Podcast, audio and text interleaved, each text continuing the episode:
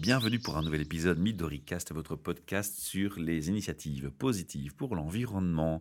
Alors, c'est un projet co-créé par thepodcastfactory.org, la SBL, et Transforma Bruxelles, espace de coworking et innovation center, où nous nous trouvons ce jour. Devant moi, j'ai la joie de retrouver Pauline. Euh, j'ai la. On gardera ça dans le bêtisier. On gardera ça dans le bêtisier, c'est fort. Je ne coupe pas, tiens. C'est ta sœur, Pauline. Oui. Donc j'appelle mon invité par le prénom de sa sœur. On va laisser, ça c'est fun. Alors, merci Pauline. Coucou Pauline, tu nous entends. Alors, on recommence cette partie-là. Donc j'ai la joie de retrouver devant moi Julie Bernard, bien entendu. Aujourd'hui, Julie, tu vas nous pas nous parler de marre de café, de l'odeur des marres de café, mais tu vas rester dans l'odeur, et c'est dans l'odeur d'en dessous de nos bras. voilà, exactement. J'avais envie de vous donner une petite astuce euh, pour fabriquer son déodorant maison.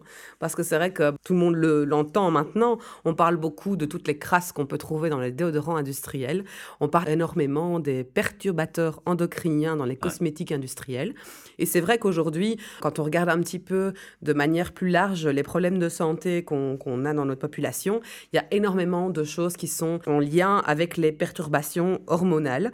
Et ces produits-là, évidemment, ont clairement un rôle à jouer dans, dans toutes ces, ces maladies-là. Et donc, on essaye un petit peu de diminuer la, la quantité de perturbateurs endocriniens qu'on peut avoir sur soi et du coup qui passent dans le corps. Et le déodorant est une des choses dans lesquelles on trouve énormément de ces petites crasses. Et Dieu sait qu'il y en a qu'on utilise en, en suffisance. Tout à fait. Et euh, c'est vrai qu'on est habitué à camoufler une odeur par une autre, mais c'est pas spécialement une bonne chose parce que on empêche le corps de fonctionner naturellement, en fait.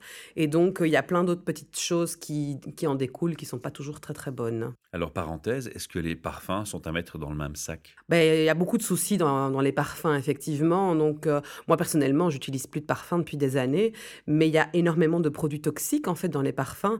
Donc, déjà, le premier conseil quand on utilise des parfums industriels, c'est d'éviter de les mettre sur votre peau.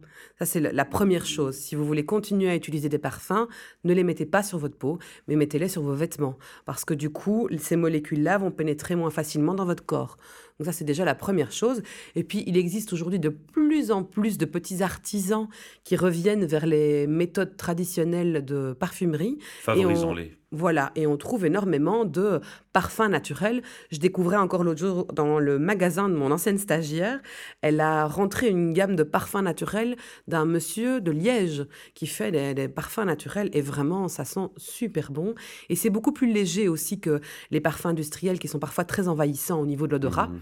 Et donc, euh, c'est quelque chose, je trouve, euh, d'intéressant à creuser. Et c'est le piège en plus, hein, parce que la bonne odeur, forcément, donne une image de, de confort, de cocoon et de sans danger indirectement dans l'inconscient Mhm. à collectif fait. de chacun, quoi, de, de collectif ou chacun. Tout à fait. Donc, c'est vrai que bah, de temps en temps, il faut un petit peu réfléchir euh, à ça et se dire qu'est-ce qu'il y a dans le produit que j'utilise, même si je l'aime bien, il faut creuser un peu plus loin. Et alors, quand on aura compris tout ce qu'il y a dans les produits qu'on utilise, on va arriver à une conclusion qui est je vais le faire moi-même. Voilà, Et là, tu exactement. arrives, et là, tu arrives. Et là, on a Julie qui est là. Exactement. Alors, Et pour, euh, raconte, raconte. Pour le déodorant, il y a vraiment des choses intéressantes au niveau des ingrédients à utiliser. Moi, j'aime bien travailler avec le bicarbonate de soude, qui est vraiment quelque chose qui va neutraliser les odeurs. Vous savez, c'est la poudre blanche qu'on mettait dans la bouche quand on avait des aftes avec grand-mère. Voilà, mais qu'on met aussi dans... En fait, on l'utilise pour plein, plein de choses. Et quand on commence à aller vers euh, tout ce qui est naturel, on se rend compte que c'est un incontournable dans la maison. Parce qu'on peut l'utiliser pour euh, beaucoup de choses différentes. Entre autres, euh, moi, par exemple, dans ma machine à laver, je mets régulièrement une cuillère à soupe de bicarbonate de soude quand mes vêtements sont un peu plus sales. Et ça permet de rendre la lessive plus efficace. Donc, euh, sans devoir changer de programme et sans devoir mettre plus chaud, je mets juste un tout petit peu de bicarbonate de soude dedans. Et, ça marche bien. Bingo. Voilà. voilà. Alors, revenons à notre déodorant. Voilà, la le recette du déodorant. magique, raconte. Ben, le plus facile, c'est d'utiliser un flacon roll-on, soit que vous récupérez d'un ancien déodorant, soit que vous achetez, euh, mais alors de préférence en verre, parce que le- les produits en verre, euh, les, les flaconnages en verre sont mieux puisqu'il n'y a pas de molécules plastiques qui risquent de passer dans le produit.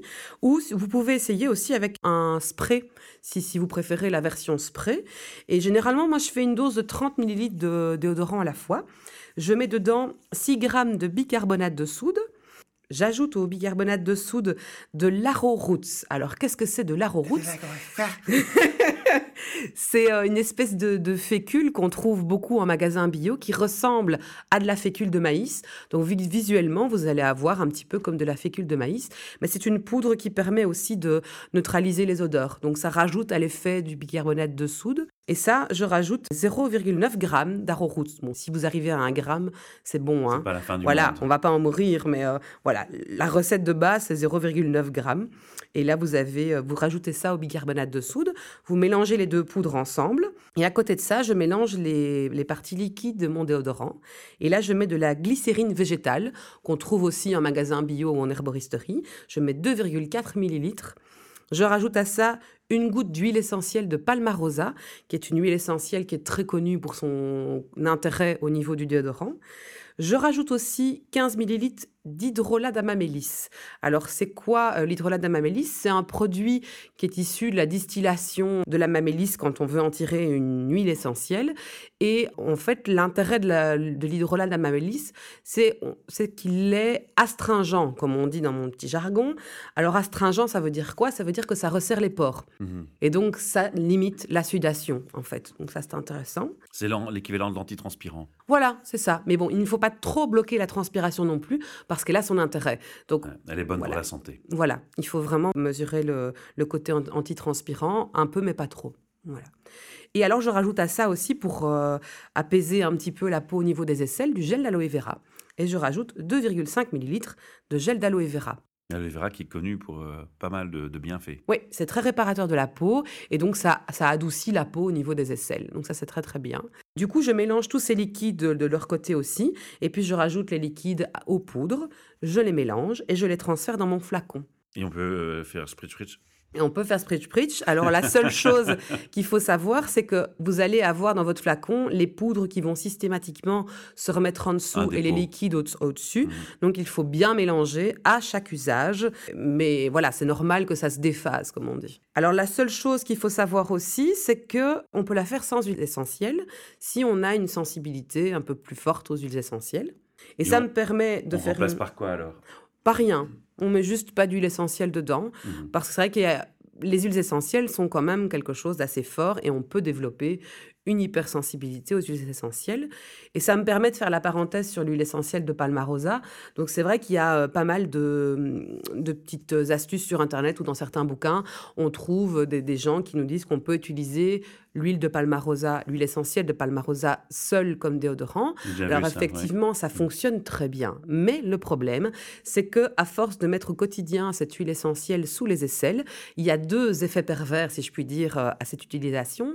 Il y a d'abord le fait qu'on va irriter la peau au niveau des aisselles, et ensuite le fait qu'on va probablement à un moment donné développer une hypersensibilité à cette huile essentielle. Ah, J'avais peur, je que tu me dire qu'on allait avoir des touffes de poils énormes en dessous des bras. non, quand même pas. Mais par contre, du coup, si on développe cette hypersensibilité, on pourra plus jamais l'utiliser. Donc, Ah c'est intéressant de limiter l'utilisation pour être sûr de pouvoir continuer à l'utiliser. Et on retrouve là ton petit côté préventif que j'aime bien. super.